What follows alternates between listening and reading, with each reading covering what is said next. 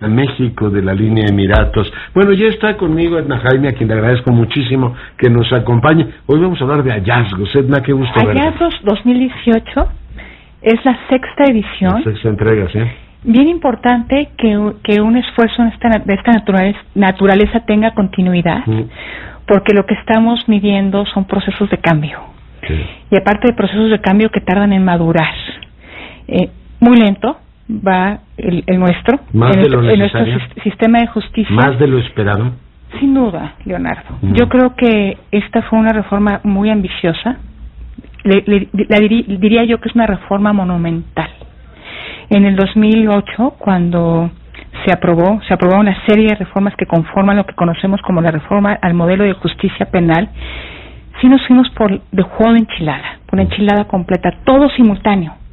O sea, quisimos abarcar todo el sistema, desde el primer respondiente, que es el policía, eh, eh, la procuración de los ministerios públicos, los jueces, los penales, en las 32 entidades del país, más la justicia federal. Entonces sí, sí era monumental. Y eso requería de un esfuerzo monumental en el sentido de liderazgo, en el sentido de recursos, de visión estratégica y todos estos condiciones, Leonardo, que se necesitaban para que esto diera resultados, pues no necesariamente ha estado presente. Ni el gobierno federal ni los gobiernos estatales han tenido el compromiso. Yo debo decir que este estudio hallazgos presenta un ranking eh, y hay diferencias importantes, hay brechas que, que, cada vez se hace más grandes. Soy Mariano Boa, que es la coordinadora del, del programa de justicia. Que, le hemos tenido cada año hablando.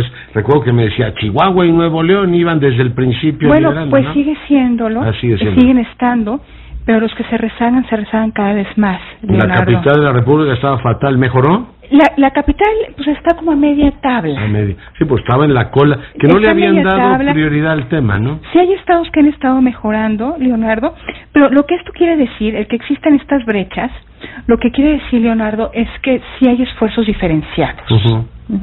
No se da por azar. el liderazgo político, en este caso, sí paga. Yo creo que es liderazgo político, que haya buenos modelos, eh, que haya eh, pues un soporte intelectual también creo para que las cosas funcionen bien. Se, se dan un conjunto de factores que hacen que las cosas marchen mejor en un lugar que en otro. Y me, me parece importante decirlo, porque creo que nos hemos acostumbrado a pensar que no tenemos remedio y que mejor regresar al pasado y que esta reforma ya fracasó. Lo, estoy escuchando y como que ese debate se está vigorizando de nuevo. Yo, llevo dos años oyendo eso eh, en el gobierno de la ciudad, pero ahora entiendo que el gobierno federal está en la, en la misma actitud, ¿no? Mira, te voy a decir, hoy tuvimos en la presentación a quien es la titular de una unidad que va a llevar estos temas desde la Secretaría de Gobernación. Es una persona, eh, que me disculpe que olvido el nombre ahorita, una persona con mucho compromiso, eh, es Paulina, pero no, no recuerdo la apellido. Ahora mismo te lo dice Jorge. Ahorita me lo dice Jorge. Se ve que... ha sido Fromo o ha sido Borrego. es decir, a lo largo ella, ella tiene mucho compromiso, Leonardo, este y yo lo que, lo, lo, que le comenté al final es que esperaba que su compromiso y el de la secretaria de Gobernación también fuera la del gobierno. O sea, me refería al presidente. eh, es, es una unidad eh, que no tiene tantos recursos como tuvo el CETEC en la etapa de implementación. Este, y pero creemos que es importante que ¿Quién es el Borrego? ¿Quién era? empezó siendo Borrego, después eh, María de los Ángeles Promo. sí. A ella le tocó la etapa última de la implementación. querían cerrar con fuerza, ¿no? Pero no. Eh, y, y, bueno, cuando se cumplieron los ocho años, al día siguiente CETEC ya no existía. Cuando considerábamos que este, que esta, eh, pues, organismo debería tener vida posterior a la implementación justamente para hacerse cargo de la consolidación, mm. de, de tener esta visión estratégica, de impulsar, de estar pues también impulsando, promoviendo que los gobernadores tomen esto como su agenda, pero después del 2016 desapareció y esto quedó a la deriva. Hay estados que sí tienen sus órganos de coordinación, otros no. Entonces te digo que hay esfuerzos diferenciados, esta brecha se hace cada vez más, más grande, Leonardo, pero sí eh, creo que sí es importante decir que hay algunos estados que están teniendo resultados. La parte que más me gusta del estudio, muy amplio y muy completo, es donde se habla de cuatro casos de éxito. Uno ya lo habíamos platicado que era el caso Vallarta a nivel federal, pero hay otros tres, un caso de multihomicidio en, en Querétaro, otro caso en Chihuahua, el de Miroslava Brecht, y la periodista. Un, la periodista y un caso de secuestro en Guanajuato. Y es muy bonito leer que se resolvieron rápido. El multihomicidio, unos cuantos días, Leonardo.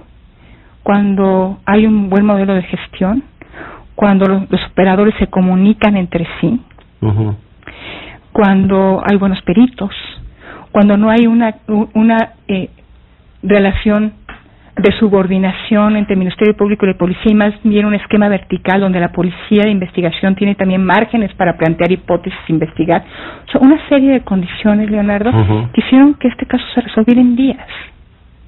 Igual que el secuestro, igual que el caso Vallarta. Que debería ser el incentivo para que se resolvieran así todos o la mayoría. Yo, yo sé que peco de optimista, que cuando a partir de cuatro casos quiero ¿Cómo va el dicho de que de las una golondrina no hace verano? Cuatro casos no hacen verano. Cuatro golondrinas y empiezan a pintar. cuatro golondrinas no hacen verano, pero pero a mí me no sabes cómo me emociona, Leonardo, mm. saber que que podemos alcanzar esto. Mm. ¿Qué tenemos qué se tiene que vencer? Pues las las fuerzas que están empujando por una contrarreforma. Ya tuvimos el, el cambio en el artículo 19, 19 constitucional que amplía el catálogo de delitos. Paulina Telles. Paulina Telles. Saludos muy calurosos a Paulina Telles, eh, que de verdad que me entusiasmó, eh, me contagió su entusiasmo. Ojalá que eh, pues tenga los recursos y sobre todo el apoyo del presidente para poder empujar esto. Pero decirte, Leonardo, que pues es un momento clave, que esperemos que quienes promueven una contrarreforma no encuentren eco. Eh, no, no tengan los argumentos y no encuentren las mayorías legislativas que necesitan para ya llevar a cabo es buscan pretextos por todos lados. Hace algunos años no era el tema es que nos meten derechos humanos y no funciona y ahora es que nos meten este nuevo sistema y no podemos trabajar no trabaje y hágalo bien. Mira Leonardo tuvimos también a Jorge Volpi mm. en la presentación. El escritor. El escritor de la novela la novela criminal que es verdaderamente interesante es espectacular la novela. Es muy, fuerte. A mí me afectó emocional e intelectualmente todo. Pues es que, ¿sabes qué es lo peor? Que fue cierto. Que, fue cierto. que no fue novela, no es periodismo puro. Quien tiene algún tipo de nostalgia por el pasado, que lea el relato, la novela sin ficción de Jorge Volpi. No creo que ningún mexicano quiera quiera eso. Que nos va a costar trabajo cruzar al otro lado del, del río, pues estamos viendo que es muy difícil, Leonardo, más difícil si no tenemos liderazgos comprometidos y convencidos de esta reforma, pero nosotros vamos a seguir insistiendo.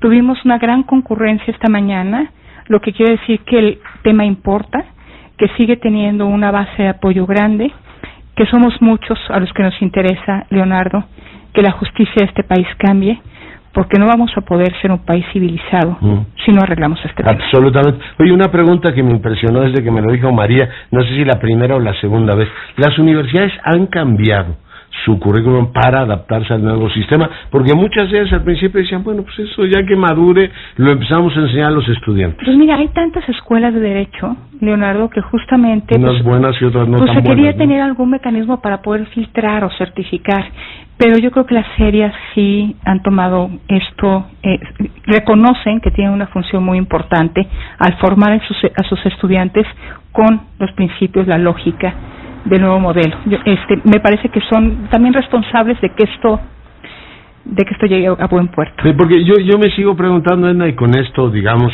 eh, te agradezco mucho tu comentario y cerramos, si te parece, me sigo preguntando por qué cuando hay un dato en la economía, no sé, crece el riesgo país, todo el mundo, con toda razón, se pone, eh, digamos, los pelos de punta y dice hay que reaccionar. Y cuando te dicen, oiga, tenemos un noventa y tantos por ciento de impunidad en este país, y no hay caso, incluso lo de alto impacto político, que puedan resolver las procuradurías o casos que llevan años en los sistemas judiciales, decir, oiga, pues si la gran tarea de esta generación es dotarnos de un aparato similar al que tienen todos los países civilizados del planeta. Sin duda, alguien alguna vez me preguntaba de por qué habíamos sido exitosos en la construcción de cierta institucionalidad en lo económico, poniendo como ejemplo al Banco de México. Y hemos sido completamente incompetentes para crear esta misma fortaleza institucional en el ámbito de la seguridad y la justicia. ¿Por qué no le hemos dado fuerza? Todo el mundo considera que el dinerito hay que cuidarlo. Y te dicen, no solamente tenemos banco, tenemos SAT, tenemos un brazo de negociaciones comerciales bueno, tenemos una hacienda. Mira cómo ha reaccionado inmediatamente Herrera. que está muy lejos, Leonardo, que nunca vamos a, a, pues cruzar la puerta. eso ves, no lo entiendo. Eso algún día se lo tenía que preguntar a Volpi.